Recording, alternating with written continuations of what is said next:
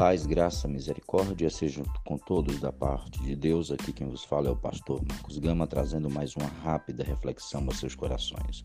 Hoje, lendo em Gênesis capítulo 6, versículos 14 em diante, que diz assim: Faze uma arca de tábuas de cipreste, nela farás compartimentos e a calafetarás com betumes por dentro e por fora Deste modo, a farás de 300 côvados será o comprimento, de 50 a largura e a altura de 30.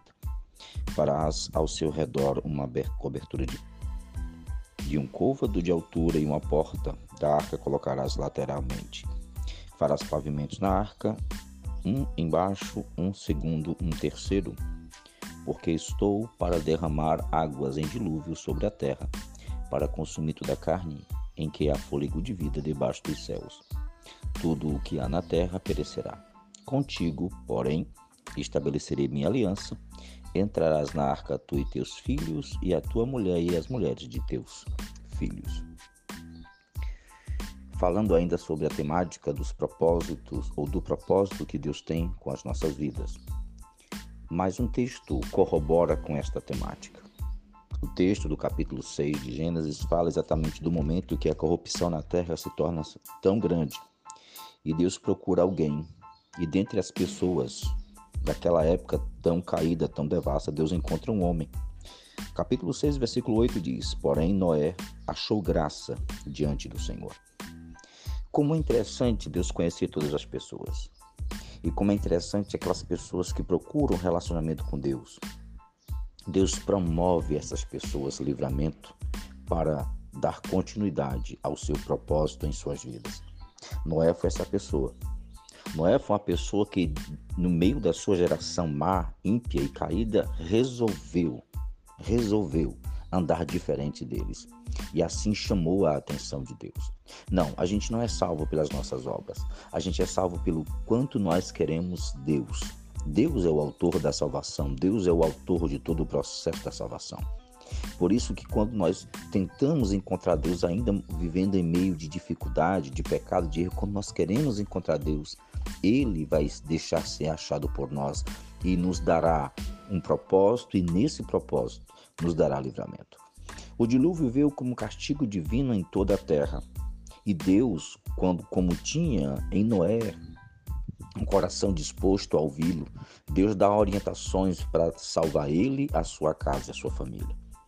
Como é lindo quando Deus tem um direcionamento conosco, quando Deus tem um propósito, porque Deus tem um propósito com todos os homens, mas quando esses homens se voltam a ouvir a Deus, Deus dá direcionamentos de livramentos, direcionamentos de bênção, direcionamentos para muitas coisas.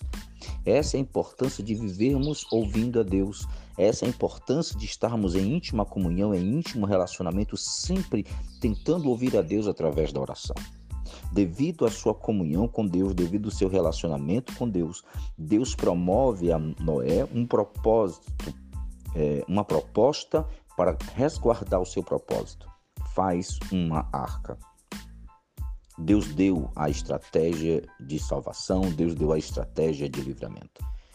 Você que está ouvindo essa mensagem hoje, creia que se você quer ouvir a Deus, mais ainda Deus quer que você o ouça mais ainda, Deus quer que você tenha sensibilidade para entender o direcionamento. Porque Deus cuida dos seus, Deus cuida de todo mundo, principalmente daqueles que Deus tem um propósito. E Deus já tem planos de livramento para a tua vida, para a tua casa e para a tua família. Aí você pode dizer, pastor, e como é que eu faço isso? Vá buscar a Deus. Vá orar mais.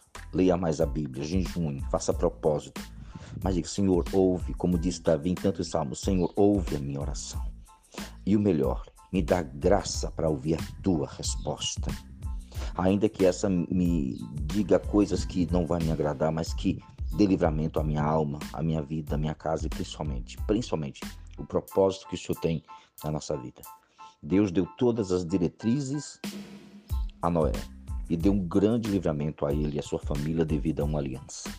Aliança é o comprometimento que nós fazemos em amá-lo, em respeitá-lo, em honrar sua palavra, em viver sua palavra. Deus tem propósito com a sua casa e com a sua família, creia nisso, busque nisso, porque Deus ainda tem, em Deus ainda tem planejamento, estratégias de livramento. E assim Deus quer fazer com a sua casa e com a sua família.